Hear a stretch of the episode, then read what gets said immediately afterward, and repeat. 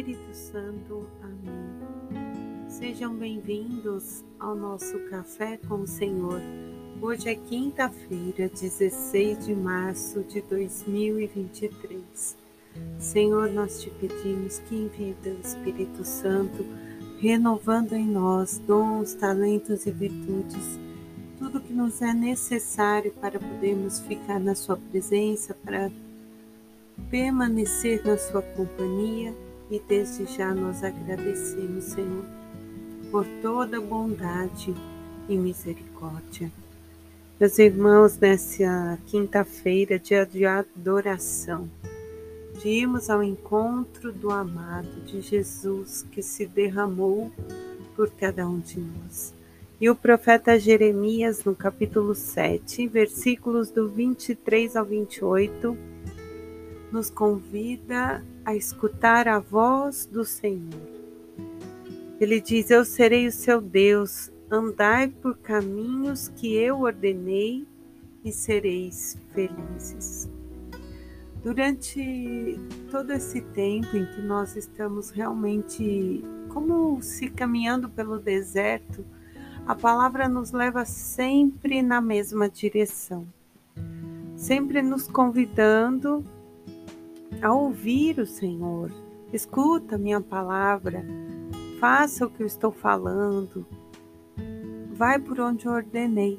Só que a nossa desobediência, que vem desde Gênesis, narrado, né, quando Eva peca, Adão peca, nós vemos que tudo o que há de errado é desobediência humana é porque nós nos afastamos daquele chamado que o Senhor nos fez. Então hoje eu te convido, no momento que você estiver com o Senhor, no momento de intimidade com Ele, apresentar seu coração e falar: Senhor, eu desejo viver com o Senhor. Realmente eu desejo te escutar. Eu desejo cumprir os teus chamados e seguir o caminho que o Senhor tem para mim. Me mostre, me conduz. Porque às vezes nós estamos caminhando, caminhando, ficando cansados, mas sem um objetivo, sem um, caminho final. E o nosso caminho final deve ser sempre o céu. Mas nós estamos nesse tempo, e aqui nesse tempo, qual é nosso objetivo? Eu estou acumulando tesouros físicos ou espirituais? Nós sabemos que o dinheiro faz parte da nossa vida, que é necessário para a nossa sobrevivência, por isso nós precisamos trabalhar para pagar as nossas contas, para nos alimentar, para nos vestir para ajudar a própria comunidade, mas ele não deve ser o nosso Senhor, ele deve nos servir. E nós não podemos fazer do caminho um só trabalho, não. Nós temos que servir ao Pai, que é o nosso Senhor. Nos colocar ali nessa, nessa caminhada e, e falar: Senhor, eis-me aqui, o que eu posso ser útil hoje e olhar, porque de repente nós não estamos ouvindo o Senhor falar conosco dentro da nossa casa, que é a nossa primeira igreja.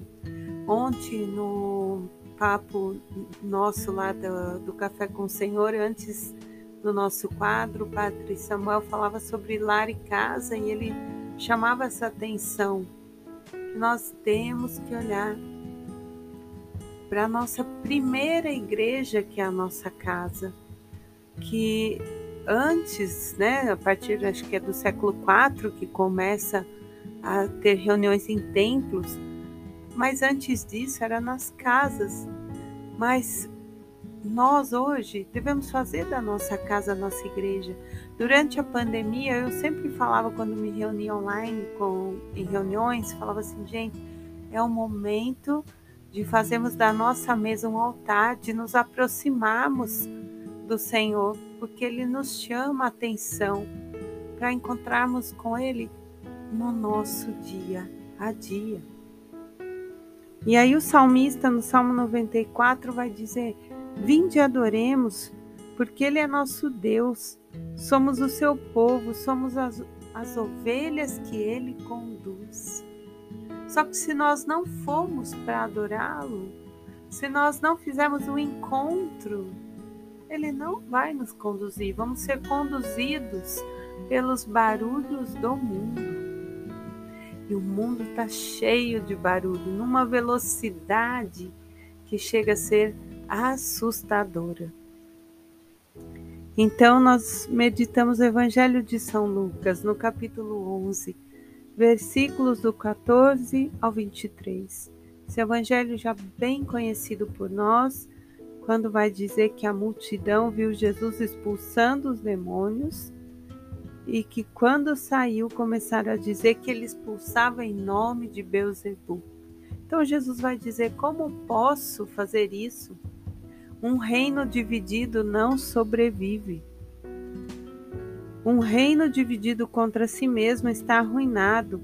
Uma casa dividida entre si está arruinada, cairá.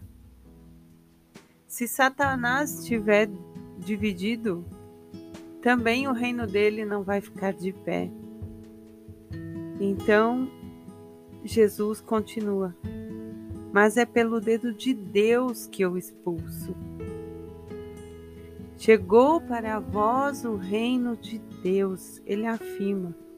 Quando um homem forte, bem armado, guarda o seu palácio, seus bens estão em segurança. Mas se surgir outro mais forte e o subjugar, tomar-lhe as armas em que confiava e repartir os seus despojos, e aí? Quem não está comigo está contra mim. Quem não ajunta comigo, espalha. Nós somos convidados a nos juntar a Jesus. Ele é a cabeça, nós somos o corpo, a igreja é o corpo místico. E aí, muitas vezes na comunidade, nós vemos o demônio da inveja, da cobiça, da falação errada, da desconstrução dentro do templo, dentro de nossas casas, irmãos contra irmãos, leigos contra leigos, clero contra clero, leigos contra clero, e enfim, vai, vai se tornando uma bagunça. E Jesus diz: se está dividido, não é dele, não pode ficar com ele. Aí vem a obediência, né? Nós precisamos trabalhar em nós a humildade, a obediência que gera unidade. A obediência significa cumprir com aquele chamado, com aquele conselho, mesmo quando eu posso não estar de acordo, mas eu sou obediente, então a minha humildade vai falar mais alto e eu vou fazer, porque eu sei que alguém maior que eu me, me ordenou que fizesse alguém que sabe mais que eu que está à minha frente.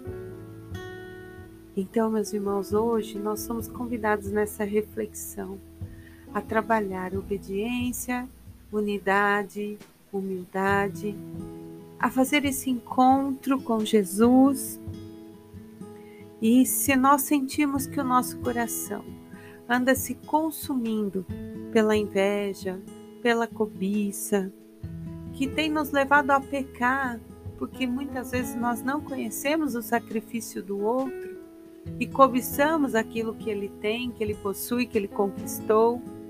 Mesmo dentro das comunidades que o serviço é voluntário, existe isso. Que o nosso coração se arrependa e vá até um sacerdote, se reconcilie com o Pai, para que você possa seguir em paz com o coração limpo, levando a boa nova, sendo luz. São João Bosco vai dizer que sua língua não fale uma só palavra enquanto o seu coração estiver agitado. Que nessas horas a gente possa silenciar para ouvir o que o Senhor tem a nos dizer. Em nome do Pai, do Filho, do Espírito Santo. Amém.